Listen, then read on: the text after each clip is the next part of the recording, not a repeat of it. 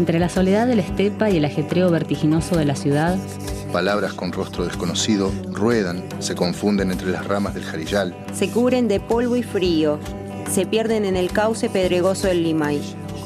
A veces encuentran, por azar o por urgencia, a alguien que las lee. Hoy queremos escuchar las voces de quienes han hecho rodar esas palabras.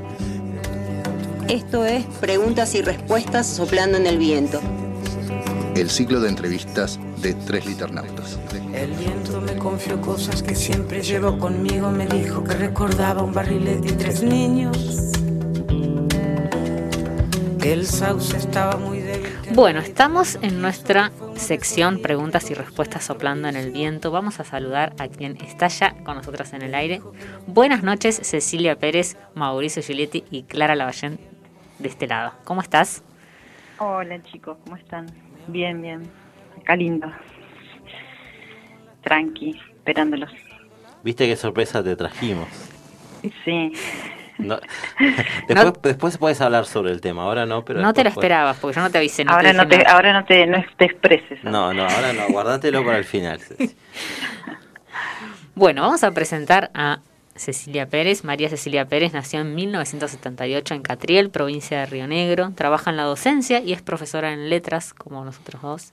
En enero del año 2018 publicó Canto de Niña y en julio de ese mismo año Poemas de este amor, ambos bajo el sello editorial La Cebolla de Vidrio de Gerardo Burton. En el año 2019 publica Libro del Barro en Ediciones del Agua Además ha publicado textos en antologías, como en Estación Limay, de la editorial Cuatro de Copas, y en la antología Por Senderos No Pisados, del Fondo Editorial Río Negrino. Este año, bajo el sello editorial patagónico, eh, Vela al Viento publicó Requiem para Piedra Tallada, que ahí Mauro lo está mostrando para que lo vean, con todas las notitas que yo ya anoté, los poemas que me gustaron. Creo, casi me quedo sin notitas en el libro. marcadito. Es que así es la Pérez, ¿viste? Bueno, Ceci, eh, cuando leímos el libro que nos gustó mucho, la verdad, eh, yo leí todos tus libros, me gustaron todos, este me parece que de alguna forma está como comprimiendo, resumiendo o sintetizando un poco los anteriores, em, pero bueno, en Requiem para una piedra tallada observamos que el libro tiene cuatro partes, desmadre, casas marcadas, quedándote, oyéndote y vivo bajo la tierra, eh, vivo dentro de mí. Aparecen poemas que son algunos en prosa, otros que son en verso y otros que son en cursiva, que están en cursiva. ¿Nos puedes contar un poco el sentido de esa estructura o cómo lo pensaste?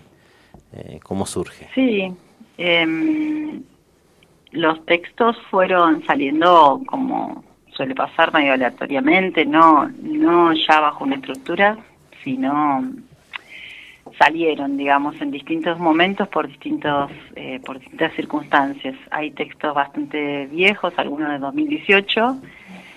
Eh, entonces, en todo ese tiempo fueron saliendo todos estos textos. La estructura vino después, ¿no? Con con esto de ya tenerlos a los textos en, en, mano y, y por alguna asociación entre ellos mismos, que yo creo que los textos también se, se eligen un poco, ¿no?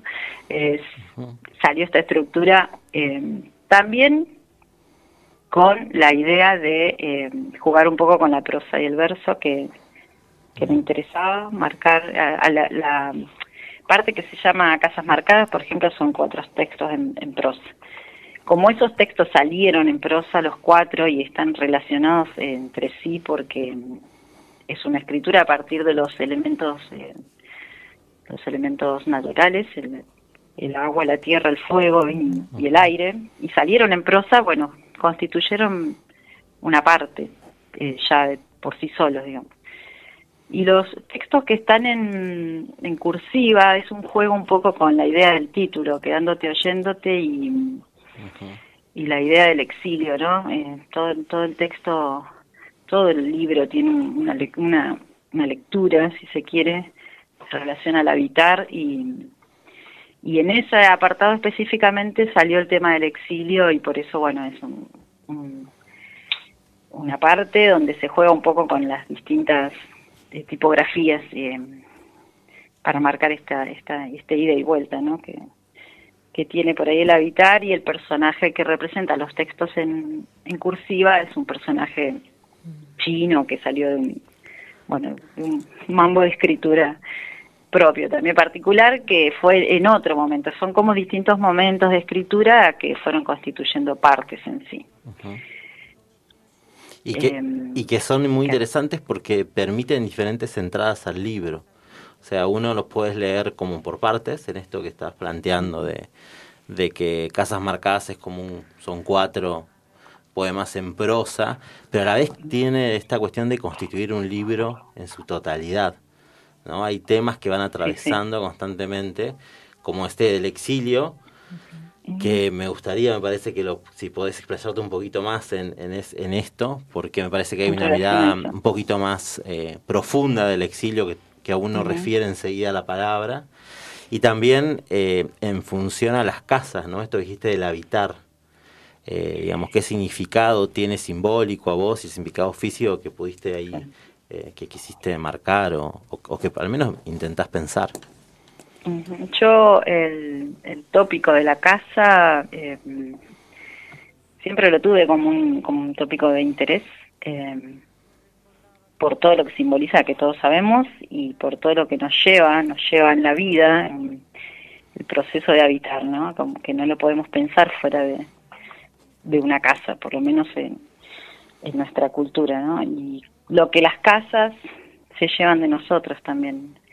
Em, en ese sentido, y, y, el tema del exilio salió muy fuerte por, por lecturas del momento, em, y es un tema que me interesa mucho, eh, no desde lo político solamente, sino esto de dónde vivir y, y por qué elegir, si se puede elegir, y cuando no puedes elegir, eh, que te lleva a esa elección, ¿no? Eh, lo sigo pensando, es un tema que me, me, siempre me convoca, no que haya gente que se tenga que ir constantemente de, distintos lugares y siento que el, mundo es tan grande, ¿no? que no haya un lugar para, para habitar. El habitar siempre me, me, me interpela y me convoca. Y y también en cierto punto socialmente es un tema que me, impacta, me impacta mucho, yo siempre lo tengo como un tema pendiente y, estoy atenta a esto de por qué algunas personas no encuentran dónde vivir, ¿no? Así, básicamente. Y, y entonces en, en esa, en esa, en esa dualidad de estar o no estar, el libro está todo el tiempo rondando sobre eso porque fue todo un proceso personal también de, pensar el habitar mucho, ¿no? Es que lo deje de pensar, pero a veces se vuelve tan intenso que sale un sale un libro, pero, en otros momentos queda para otro para otros temas. Eh, en ese momento fue muy fuerte en, en mí por lecturas también. Yo siempre estoy escribiendo a partir de lo que estoy leyendo y bueno, en ese momento leía Mecas, que está está está como epígrafe del apartado Quedándote oyéndote. Eh, y mucho, mucho sacar de, de ahí, ¿no? De, leer a otros en sus procesos de, de buscar habitar.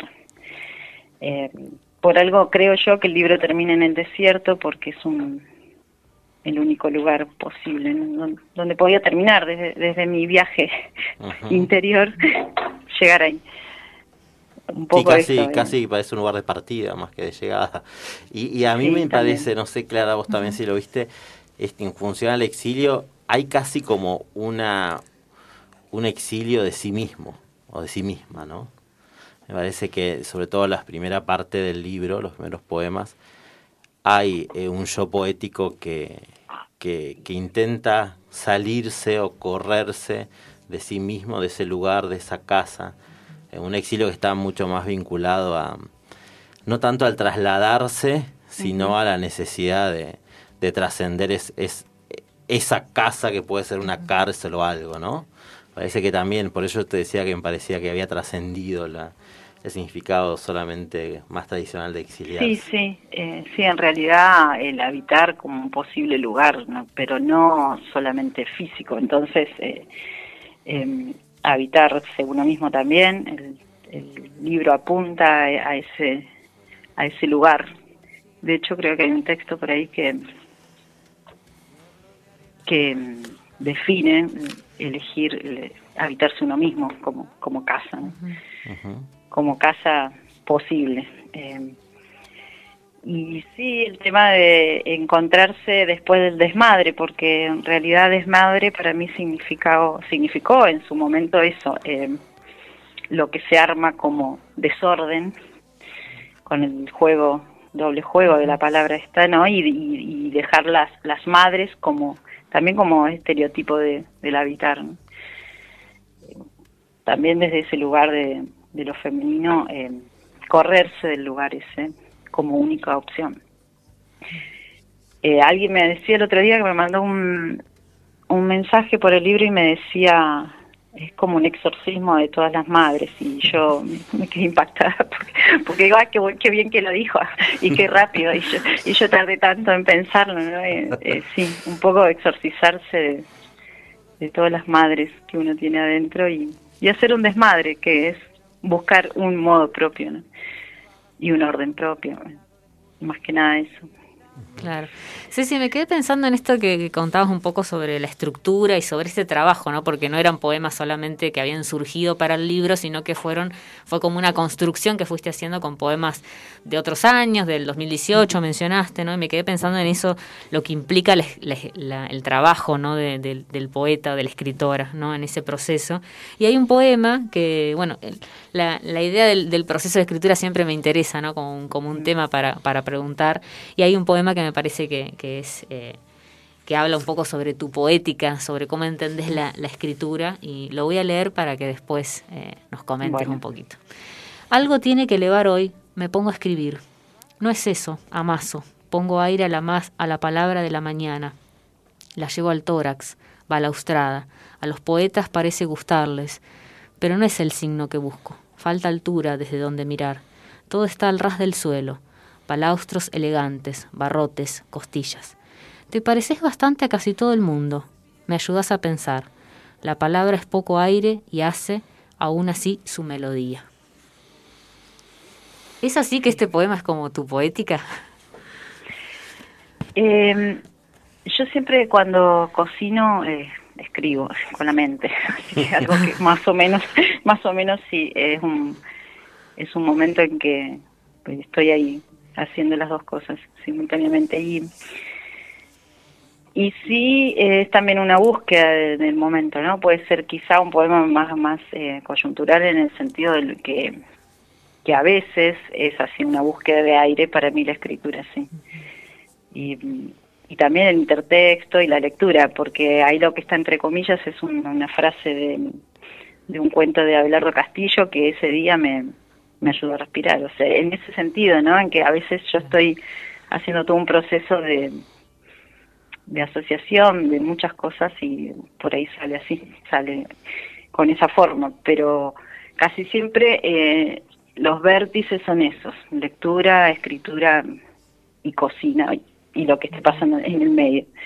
Y sí, puede ser, eh, por lo menos en el proceso de escritura sí, eh, es un momento en que me, me conecto con, con lo que me pasa y entonces después puedo asociar con cosas que estoy leyendo o con cosas que escucho. Hay mucho de, hay mucho de escucha también. Hay, hay muchas frases de otros en mis textos. Eh, sí, la, y la parece que, Sí, decimos. No, y digo eso que decías, mencionabas la cocina y escribir, ¿no? Como preparando eh, alimentos y preparando las palabras, ¿no? Para decir mm. algo. Eh, bueno, la cocina también es como un tema recurrente en todo, en todo Requiem. Y que además es un espacio también personal y de... Eh, para uno mismo, para las personas que también habitan con nosotros, ¿no? Que eso también es interesante, no es en cualquier momento en el que estás con ese proceso de, de, no, no, no, Tiene que, claro, es el momento de la, cocina como, como, como un presente, ¿no? No es, el, no es el momento de la, de la comida rápida, sino de implicarme en eso, ahí, en ese proceso. Y no, obviamente, cuando se te hace tarde y poner los videos, en ese momento no. Pero en el momento de cocinar conscientemente sí eh, ocurre algo en relación a, la escritura también es como que sí puedo terminar de cocinar lo que, lo que estoy lo que estoy procesando por, dentro también como proceso de escritura, ¿no? En este momento mucho, en otros momentos de mi vida con, con hijos pequeños y otras circunstancias, eh, bueno, no, escribir en la noche o en otros momentos. Pero bueno, son Sí, que etapas, son así poemas donde aparecen ya mucho más el sonambulismo, por ejemplo. Sí. Vos has leído a Cecilia en otras Sí, etapas. Desde que era chiquito. la Claro, leo tenés otras, otras lecturas de... Yo tengo esta Vos solamente. Mirá lo que me está diciendo. No. No, pero es Una verdad, acusación aparece, grave. aparece en, en los demás, en la- esta, esta cuestión de la persona que, que hay casi como una inversión, ¿no? Que vive, pareciera que viviera cuando los dem- está todo está calmado. Claro. Todo duerme. Sí, tus poemas son medio esquizos, me dijeron una vez, y bueno, empecé a pensar que tenía que dormir un poco. Si es la misma persona que te dijo lo del exorcismo, no, por suerte no. Ah, bueno, bueno. lo voy a tomar como algo personal. no, no es la misma persona, pero sí, en un momento, en otra etapa de escritura de mi vida, estaba mucho lo, lo nocturno y otras otras circunstancias de escritura, ¿no? Pero pero era, era, es- era, era sobre lo mismo, sobre el habitar, sobre el exiliarse, eran casi, digamos, las mismas temáticas No, atravesadas desde otra circunstancia, no desde una cocina y desde, sino desde esta cuestión de, de casi buscar habitar lo que nadie habita, ¿no? Esa era la impresión que por lo menos ahí me daba cuando la leía. Sí, así es. Usted lo ha dicho. Ceci, cuando, pensaba yo en, en el título, ¿no? Eh, en Requiem. en- pensaba cuando lo, cuando lo leí, digo, Requiem es una composición que se canta a los difuntos, ¿no? A las difuntas. Y me preguntaba, bueno, primero, ¿por qué Requiem para piedra tallada? Y por otro, si Requiem es un canto a las casas, me imaginé. No sé por qué. Eh, sí, eh, Requiem es un, un canto, sí, en este caso eh, de despedida un poco a lo que se talla en piedra, ¿no? A lo que a lo que aparentemente es, es fijo o es sólido y mm, una despedida a eso en, en el sentido de un de una elección, de no elegir lo sólido o lo o lo tallado en piedra, sino el devenir y el movimiento y constante, el cambio si se quiere.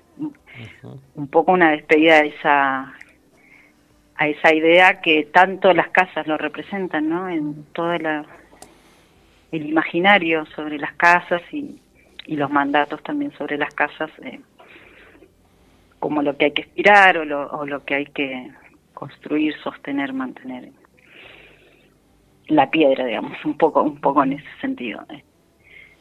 Por eso es un canto, pero un canto de despedida y no un canto, mm, por lo menos así lo vivo yo, pero no es un canto de, de nostalgia, es un canto de despedida. Y en el sentido que se puede despedir algo, no, no siempre con tristeza o con nostalgia, sino como asumir otro momento, no lo tallado en piedra como lo único. ¿no? Qué interesante. Sí. Ceci, ¿tenés ganas de leernos algo? Sí, a ver, Bueno. no, no, elegí porque estuve Al azar entonces, será. estuve al azar, estuve organizando que mis niñas se quedaran en silencio, lo que llevó un tiempo. Bueno, voy a leer eh, uno de Casas Marcadas, Bueno, eh, de esa sección. El tornillo sube la presión y acelera el parto.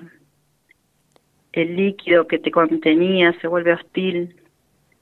En ese derrame acuoso venís al mundo, pero en las fotos que evocan los nacimientos se omite sistemáticamente todo registro de todo el líquido que fue necesario. Ahora soñás inundaciones, casas tapadas por agua de las que ya no se podrá rescatar nada. Ya engendraste y pariste hijos en el agua, ya palpaste con los dedos la humedad de las baldosas que te dicen que siempre, en el fondo, corre un río. Hermoso. Bueno, Bueno, Gracias, Ceci. Vamos a, a cerrar esta, esta No primera... nos cortes, no nos cortes, por No, favor. no, no. No, no, no. No nos cortes. Vamos a cerrar esta primera parte de la entrevista con un tema musical y luego volvemos con la segunda parte.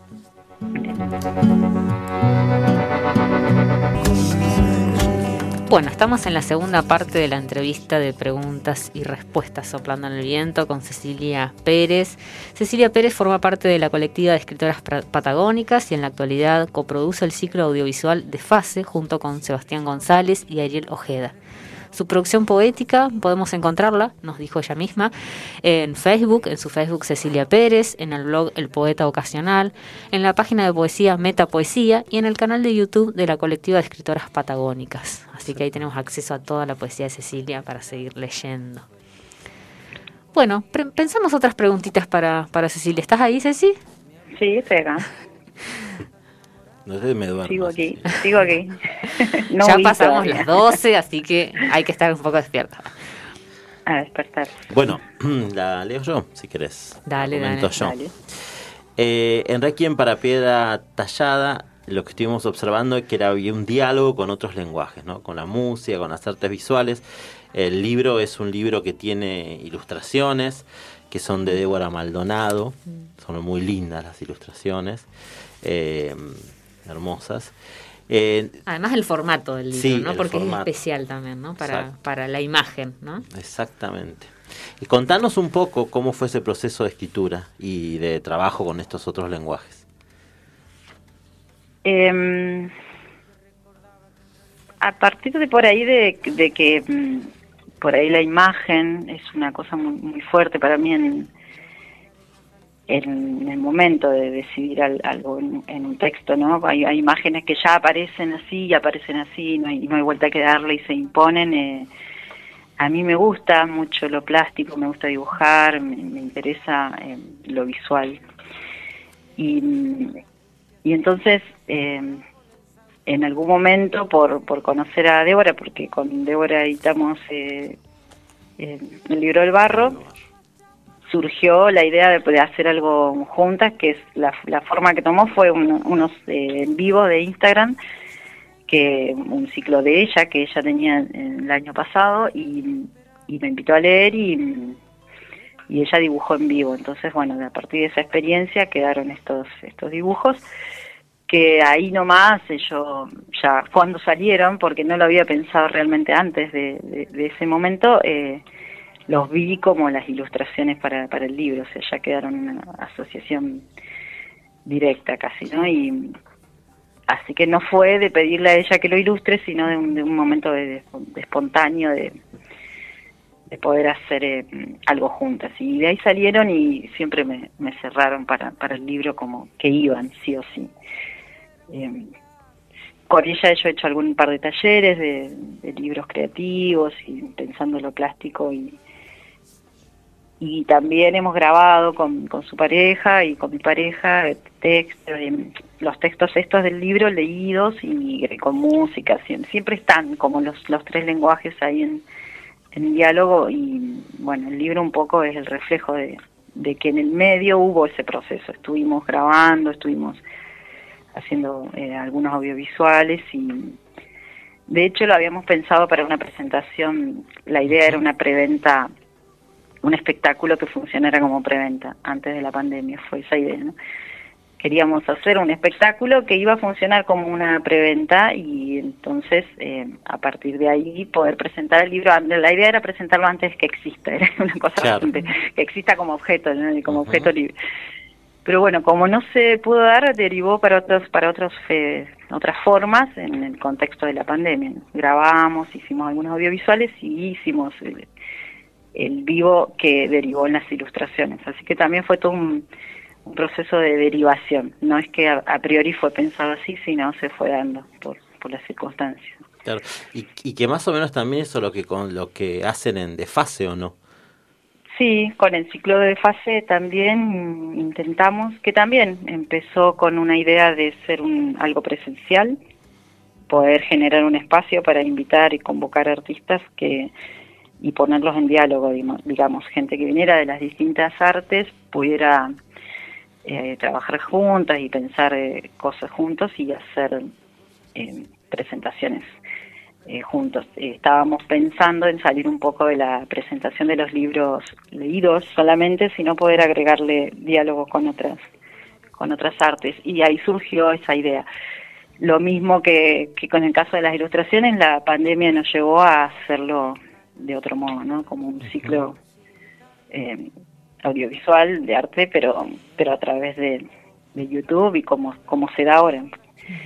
Fue para ese lado lo que nos permitió la pandemia fue eso, que también nos sirvió para convocar mucha gente, con, poder participar gente de otros lugares. Bueno, se amplió un poco la convocatoria al no ser presencial.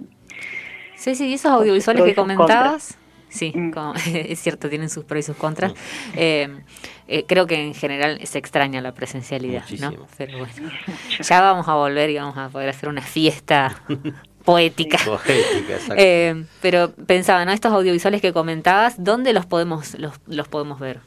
¿Mencionabas algo de YouTube? en, mis redes he, subido el de algunos, a modo también de presentación antes de que saliera el libro, cuando ya sabía que estaba en camino y hay otros que todavía no los he subido. Mi idea es también hacer alguna presentación, si se puede presencial o, virtual, donde esos eh, audiovisuales funcionen, ¿no? Como nada, como otro formato para poder presentar un texto. ¿Y los de Desfase dónde lo encontrás? ¿Tienen canal de YouTube? los de Desfase, el canal de YouTube se llama Desfase y también la página de, de, Facebook que se llama también Desfase y, y ahí subimos los links de los de los distintos audiovisuales de todas las personas que han participado. Sí, que es muy lindo, muy que no me acuerdo en este momento cuánto ya, porque estamos haciendo el reconto para poder hacer eh, alguna segunda etapa y son varios ya. Muchos eh, artistas locales y otros, como les decía, que permitió la virtualidad. Sí, que acercó la virtualidad. lugares. Sí, sí, bueno, vamos a las preguntas oh. eh, complejas de la noche. No me hago cargo de esta parte. No, no, además, mira, vos, te quejaste de esta mesa que dijiste que era una mesa como de la facultad y ahora estás en esta mesa, te estás dando cuenta. Bueno, pero uno siempre estando afuera se puede quejar. Te quejaste en voz alta, te escucharon claro, y, acá está. Exacto, sí, están acá abajo de la mesa los chicos recién. Sí, sí, bueno, eh, ¿crees que existe algo propio de la escritura o de la narración patagónica como una identidad propia? Por suerte que me mandaron esa pregunta con tiempo. entonces, entonces, y yo estuve eh, se puso a investigar. Cocinando, se puso a cocinar. Estuve cocinando, me, me, hicieron, me obligaron y me tuve que hacer una tarta de manzana. ¿no? Eh, estuve, no, me acordé inmediatamente de Pavese, porque yo lo leí bastante en, su faceta de, diario, digamos, de diario. Es un tipo de escritura de la de diarios de diarios de escritores que hacen como una, un, un, metaanálisis o una metapoética o lo que sea, que, que eso sea escribir de la escritura mientras estás escribiendo, no sé cómo decirlo, pero la gente que escribe de la escritura y piensa en la escritura. Y ahí me acordé de él por el tema del, del paisaje como, como un bagaje simbólico, digamos, eh, eso. Para armar un mito propio, ¿no? Un mito personal y, y, sí o sí atravesado por el, por el contexto y por el entorno y por el paisaje. Pero también pensaba hoy, gracias a algunos aportes, que la Patagonia es, es muy grande, entonces el, el, paisaje en sí patagónico también es casi una entelequia porque hay muchos muchos paisajes en la Patagonia.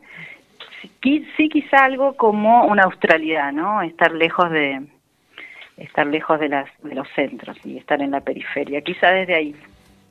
Y, y ahí sí puede haber una visión que unifique, eh, no estar en el centro y mirar el mundo de otro lugar. Pero la Patagonia, como muchos lugares, sí, en mi caso, yo sé que mm, eh, todo lo que, por, bueno, por algo tengo el libro del barro, ¿no? Todo lo que es eh, para mí eh, tierra, barro, agua y todo lo que está dentro de mi, de mi imaginario, sobre todo táctil, es determinante en mi escritura. Pero bueno, supongo que sería, si no estuviera en la Patagonia también, con los elementos que me rodearan, porque es, uno de los modos en los que, los que yo me vinculo ¿no? con, con lo táctil, más que nada. y, y ahí sí, eh, eso me determina y creo que no podría salir de eso. Aparecería de, cualquier forma, pero lo que digo es que eh, si hay algo patagónico se expresa de muchas maneras. No sé, será un tono en algunos, por ahí en otros será una, una forma determinada, en otros será un léxico. En, eh, en mí yo lo veo como imágenes, imágenes eh, ligadas a los, a los elementos y, al, y al, al modo de vincularme con, con, con, con lo material, más que nada. Que en este caso es mucho el, el agua y la, y la tierra, pero bueno, es el paisaje que yo tengo, de hecho, en Catriel otro tipo de río y otro tipo de, de tierra que está muy muy presente en, en mi escritura siempre. Bueno, muy bien, Es tiene un 10. Todo un tópico la tierra también. Sí, es que igual no te la agregues, le pone 10 a todo. Yo vengo escuchando el programa y a todos le dicen Claro, lo mismo. no, no, no. Vos no, vos no ¿Quién, podés quién, decir. quién, quién? Que te puso un 10 a la respuesta, pero 10. te digo, no te alegres porque a todos les pone 10. No, no. Pensaba cuando te escuchaba que, que las respuestas, y si bien muchos, digamos, y muchas han tenido como hilos y algunos directamente, no, sí, son como más tajantes, pero me gustaría después hacer como un...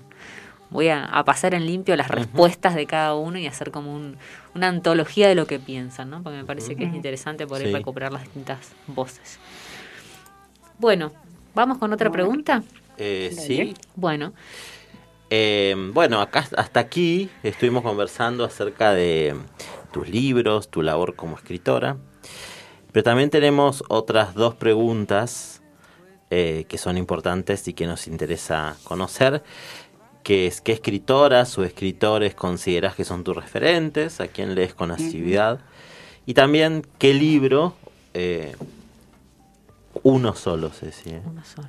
¿Qué libro te marcó? Eso, eso fue lo más difícil de todo. Es difícil, sí. Te marcó y también puedes agregar en qué momento, ¿no? En qué Bueno. momento. Sí, sí, sí. Obviamente voy a decir que me marcó último, porque si no, no terminamos más.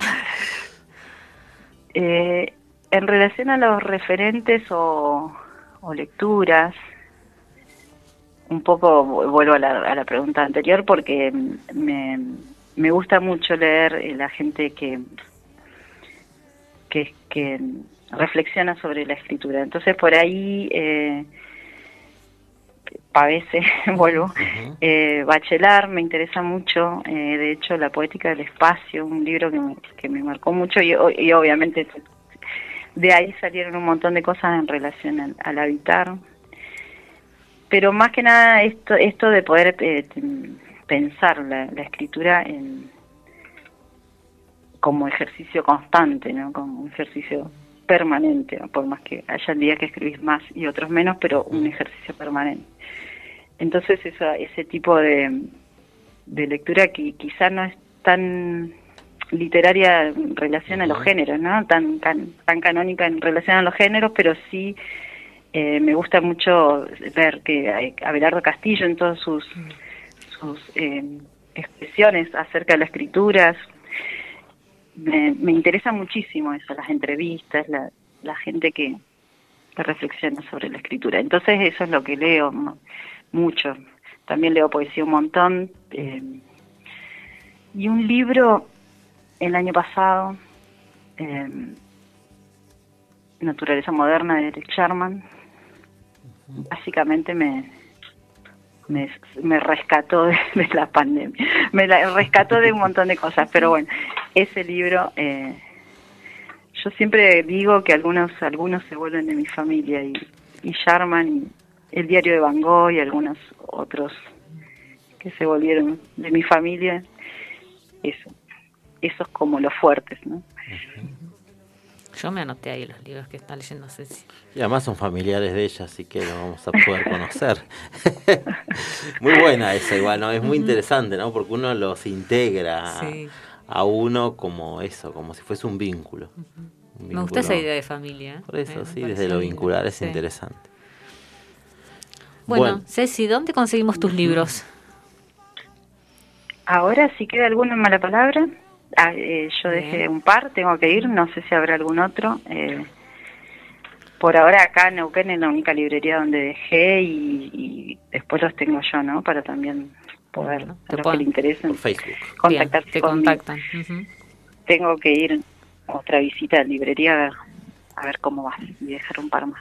Perfecto. Además, Mala Palabra pertenece a la comunidad Megafón, así que un golazo. Ay. Tal cual. Ceci, eh, ha sido un placer eh, hablar con vos eh, y que también Mauricio, que Igualmente. eh, te conoce desde hace más tiempo. Yo te iba a estar te- escuchando, Ceci, te juro. ¿eh? Pero no, yo lo llamé y le dije, Mauricio, venite al programa. Eh, eh, Nos vamos con una, con una lectura, ¿te parece? Perfecto, Bueno. sí, por favor. Déjenme buscar. Y después el tema musical y cerramos Buenísimo. esta entrevista del día de hoy. ¿Qué nos vas a leer? A ver, déjenme buscar uno. Mira, lo tenía, viste como siempre pasa, que lo tenés marcado, después Sí. ya no lo tenés más marcado. No, a, sé a qué Clara pasa. no le pasa. Un. A mí no me hay un- pasa. A mí, a mí claro. me pasan. Hay un duende que me, que me tiene, desmarca. pero Clara tiene todo con papelitos el libro tuyo marcado. Qué prolijo. Yo Sí. soy un caos. No puedo decir todo lo que he usado de separador en mi vida porque amerita otra otra entrevista. Bueno, voy a leer un, un texto del apartado Quedándote oyéndote, los que están en cursiva, para darle un, un espacio. Según palabras de Chin No Kin, la hija que escapa al designio de los pies atados errará los pasos mil veces hasta encontrar la huella de su linaje.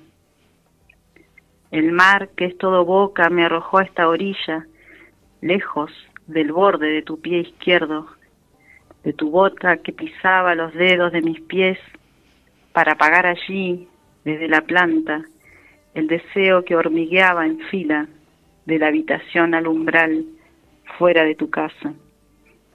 Ahora en esta arena me quedo anclada, yo misma corté los pies para no volver.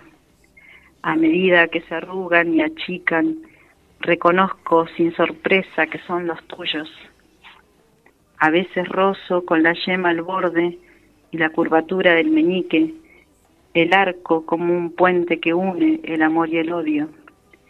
El día se acerca, no muy lejos, lo sé, de inclinarme a besarlos. Sin palabras nos quedamos. Bueno, muchas gracias Ceci por tu... Gracias, gracias a ustedes por la invitación y por el ratito. La pasé bien. Bueno, me alegro beso. mucho. Un beso. Un beso.